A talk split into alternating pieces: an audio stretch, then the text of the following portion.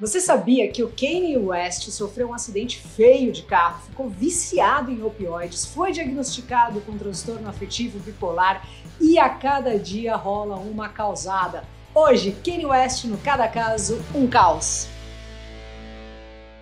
Olá, eu sou a Luca, sou formada em psicologia, né, recentemente, e locutora da Rádio Rock, aí já é desde os anos 90. Aqui no Cada Caso um Caos, tem visto toda semana e a gente une esses universos, né? Música e psicologia, tudo feito com Rafa Bolo, da Pombo Produções. Hoje, a participação é da querida psiquiatra, super gente boa, Jéssica Martani. Ei, doutora, valeu mais uma.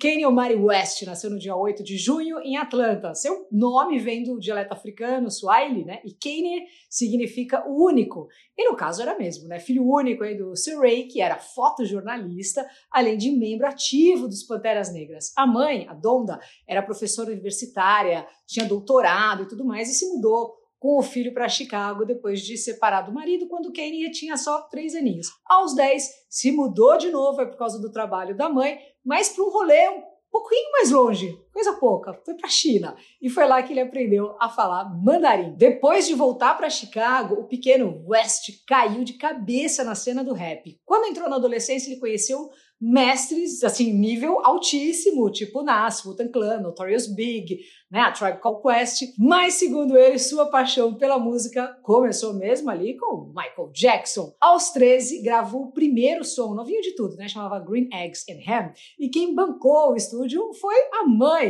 apoiadora, Donda, Aí não deu outra, já estava encaminhado e começou a fazer uns trocados vendendo seus próprios beats. Depois de terminar os estudos na escola, até começou ali uma faculdade, mas trancou para seguir o sonho de músico, deixando a dona Donda pistola de tudo. A maré começou a virar quando ele conseguiu vender um beat ali para o rapper Gravity e embolsou nessa história 8 mil dólares. Além da grana, isso ajudou também a botar o nome dele ali no mapa e começou então a vender para uma galera mais parruda, vamos dizer assim, até chegar então no Jay-Z. O santo bateu e o Kanye foi escalado para produzir cinco faixas para o Jay-Z no disco The Blueprint, que foi pota de um sucesso, assim. Mas o Kanye, ele estava, assim, não muito feliz em ficar ali nos bastidores. Ele queria ser a atração principal. No começo, ninguém levava ele a sério como rapper. Nem o Jay-Z mesmo botava fé. Ele falou, ó, todos nós aqui, a gente cresceu na quebrada e a gente batalhou muito para sobreviver. Pelo que eu sei, o Kanye nunca batalhou um dia na sua vida. Fecha aspas aí, não, Jay-Z que falou isso. O Kanye vinha da classe média, né? Não da quebrada. Mas ele estava determinado a alcançar os holofotes mesmo assim e conseguiu fechar com a gravadora em 2002 para trabalhar num discão. Um dia, saindo de uma gravação, de madrugada, assim, lá para as três horas e tal, o Kanye pescou no volante e bateu de frente, assim, com outro carro na contramão. Então, o que aconteceu? Ele, ele quebrou o maxilar em três lugares, teve que colocar uma placa de metal no queixo numa cirurgia de emergência, foi um negócio, assim, bem difícil. Teve que ficar parado lá por um mês e meio, assim, abrir a boca para nada. Mas, contrariou os médicos e usou esse tempo de molho aí para trabalhar no seu som. Duas semanas depois do acidente, o West gravou o primeiro single, Through the Wire, tomando vários analgésicos entre takes ali para conseguir terminar a música. Terminou. E aí o que aconteceu? Foi um sucesso inacreditável. A raiva da mãe passou quando o Kanye soltou em 2004 o disco de estreia, que foi também um negócio assim avassalador, né, o The College Dropout, que quer dizer o abandono da faculdade, e enfiou com força a moleira na estratosfera e vendeu mais de 3 milhões e meio de cópias só nos Estados Unidos, veja aí. Daí pra frente foi um sucesso atrás do outro e todos os álbuns do cara que vieram depois ali bateram no primeiro lugar de todas as paradas e tal. E a Dona Donda pendurou então suas chuteiras de professora e virou empresária do filho. Eles eram muito colados, assim. Bom, o sucesso chegou num nível tão absurdo que o ego do Kane simplesmente explodiu. Ele acreditava mesmo assim que ele era escolhido de Deus. Um bom exemplo é o disco Jesus de 2013. Já no nome vem esse trocadilho aí do nome com Jesus, né? Jesus. Nas letras dava para sentir muito dessa vibe mais narcisista ali, né? Como por exemplo na faixa I Am a God. O cara até chegou a considerar a presidência dos Estados Unidos. Vira e mexe ele solta umas assim, né? Lançou uma candidatura em 2020 que no final acabou não dando em nada. Isso tudo além de dizer o seguinte: minha maior dor na vida é que nunca poderei me ver tocando ao vivo. O Kanye é conhecido por ser uma pessoa difícil e é o maior colecionador de tretas da música. Ele é filho de um Pantera Negra, certo? Disse uma vez que a escravidão foi uma escolha. Teve aquela famosíssima treta com a Taylor Swift, lembra? Que ele invadiu o palco para tirar o prêmio da mão dela, um negócio assim constrangedor. Enfim, só algumas, né? Ele mesmo chegou a postar no Insta uma lista com todas as tretas que ele teve, trazendo nomes ali como Travis Scott, South Park, George W. Bush, mas a real é que a lista é bem mais extensa. Ele já teve treta ali com a Apple, Spotify, com Obama, com a Hillary Clinton, eh, com a Disney, com o Jim Kimmel, com o Jay-Z, com o Justin Timberlake, o Drake, até para Peppa Pig já sobrou farpa, sério. Em 2018, o Kanye foi oficialmente diagnosticado com transtorno afetivo bipolar. O diagnóstico veio junto com o oitavo disco, Yeah, onde na capa está escrito Eu odeio ser bipolar barra é incrível. No documentário da Netflix, ele comenta sobre o impacto do transtorno na sua vida, dizendo que houve momentos em que se sentiu assim um total suicida. Isso fora as crises de paranoia pesadíssimas, né? Ele achava que todo mundo era um ator, tudo era uma conspiração. Falou que sentia que estava sendo gravado a todo instante, é, sentia que todo mundo queria matar ele, entre outras coisas. Mas também chegou a descrever o transtorno ali como sendo um tipo do seu superpoder. A Kim Kardashian, né, que foi casada com ele, disse que o marido se recusava a tomar as medicações, não queria de jeito nenhum, com medo disso acabar afetando a criatividade do Kanye. Antes mesmo do diagnóstico, a saúde mental dele vinha ficando assim cada vez mais instável, ainda mais depois da morte da mãe em 2007, né? A dona Donda teve uma parada cardíaca depois de uma lipoaspiração, né? Então, assim, aos 58 anos, foi um negócio, foi um susto ali, que bancou essa, essa lipo, inclusive, foi ele. Isso destruiu o Kane. Ele já tinha declarado para geral que a mãe era a melhor amiga dele. Além do luto pesado, ele se culpava a ponto de afirmar que sacrificou a mãe dele em troca da sua carreira, sabe? Assim, ele entrou numas pesadíssimo mesmo. E aí as coisas começaram a piorar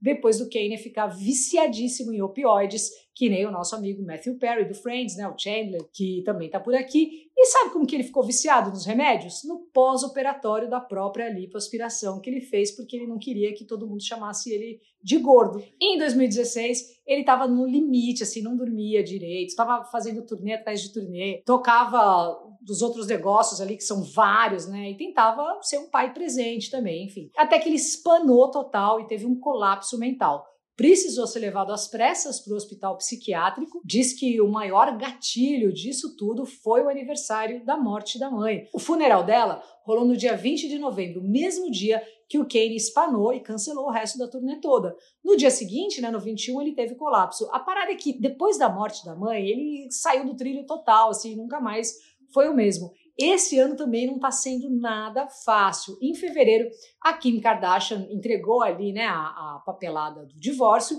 e já engatilhou um relacionamento com o comediante o Pete Davidson, que deixou o Kanye espumando de raiva e tal. E ultimamente está geral achando que ele está passando por outra crise, né? Tá sempre aí sendo falado pelas atrocidades que ele fala. Recentemente, aí numa entrevista bem polêmica, ele apareceu com uma máscara preta mas escutou assim tanta groselha que dava para abrir uma fábrica da Milani assim tranquilamente. Ele metralhou sem dó uma série de comentários antissemitas, atacou a comunidade judia, foi num desfile de moda com a camisa White Lives Matter, sabe assim, tipo, nossa, para. Aí ficou feio, né? Nessas teve vários contratos assim zilionários cancelados perdeu mais de um bilhão e meio de dólares, além de perder a conta também no Twitter e também a namorada brasileira Juliana Nalu, que ó, falou, sai, vou sair fora daqui, pelo amor. Ele tá muito malquisto por geral, mas não se abalou. A última dele aí foi soltar o single Someday We All Be Free, que além de se inspirar no episódio, traz trechos aí dessa entrevista polêmica no final da música. Ele postou esse som no Instagram e depois ele apagou né, a letra ali, não só a música, como também todas as fotos, e deixou só uma, a da mãe, a dona Donda, com a legenda Mamãe. Musicalmente era tido aí, né, como um dos revolucionários da cena, tem mais de 100 prêmios na conta, incluindo Brit Awards, VMAs e olha isso, 21 Grammys. Não é pouca taboz. Também é referência na moda, construiu um império como estilista, a linha de tênis a Yeezy, né, tá, tava, né, avaliada em mais de um bilhão de dólares, mas agora os caras estavam retirando todos ali, né, por conta dessas tretas e tal. Enfim, ele só tem menos grana que o Michael Jordan Jordan, que também está por aqui, inclusive. Quer dizer, isso até as últimas polêmicas, né? Sempre vai aparecer alguma outra coisa e tal. Vamos ver o que vem por aí, porque quando o assunto é Kanye West, nunca dá para saber. Bora ver a psiquiatra, gente boa, a doutora Jéssica Martani, falando sobre esse pacotão de dodóis.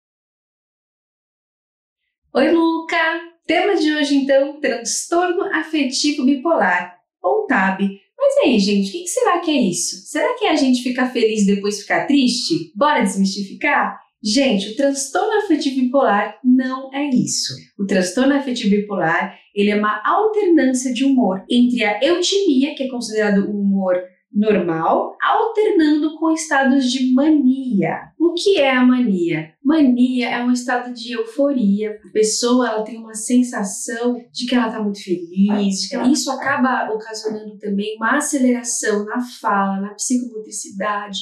Então fica tudo elevado, a velocidade do pensamento fica muito elevada. Em muitos casos é muito comum essa aceleração do sistema nervoso central ser tão forte que a pessoa ela começa a ter uma alteração da realidade. Então, sensação de que a, de que a realidade está esquisita, de que é um sonho, sensação de que as outras pessoas não estão dentro delas, que foi muito que a Luca citou, que o que ele falou que as pessoas pareciam que eram atores. Isso a gente chama de síndrome de Capgras. Podem acontecer essas é, é, alucinações, essas alterações aí do conteúdo do pensamento devido a tanta aceleração. E é comum sim as pessoas perderem o senso comum, brigarem mais, fazerem coisas que elas não estão acostumadas a fazer, gastarem demais, ter uma hipersexualidade. Tudo isso são características da, da fase da mania. E aí a gente tem duas partes muito aí importantes em relação ao TAB.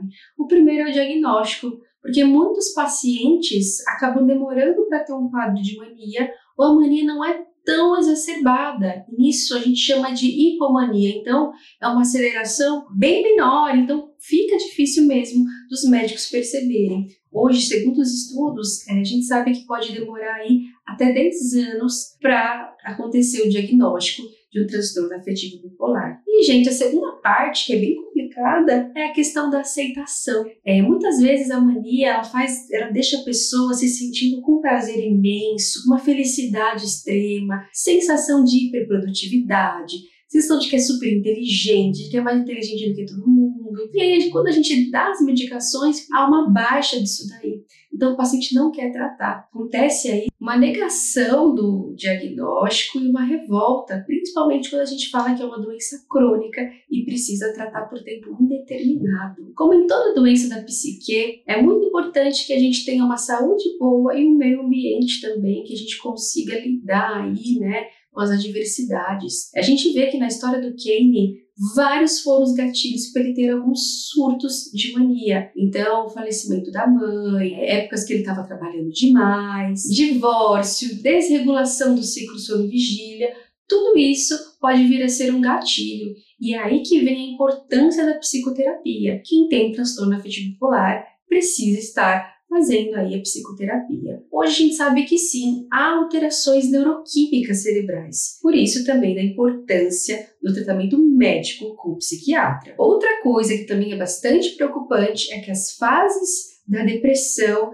juntamente com essa dificuldade de autoaceitação, pessoas com TAB, elas têm maior probabilidade do autoextermínio. Por isso que é super importante a gente estar tá atento e ir para o tratamento. E observe na prática clínica um tanto de pessoas talentosas, inteligentes. E a gente vê mesmo a história do Kane, uma pessoa super inteligente, com vários prêmios. E é o que eu falo, gente, não adianta dinheiro, não adianta fama, sucesso, prêmios, se a nossa saúde mental não está em dia. Um bom acompanhamento terapêutico, a gente consegue sim encontrar as melhores soluções, o melhor manejo medicamentoso para cada pessoa. E é isso, a gente fica na torcida, vê se se cuida, né, Kane?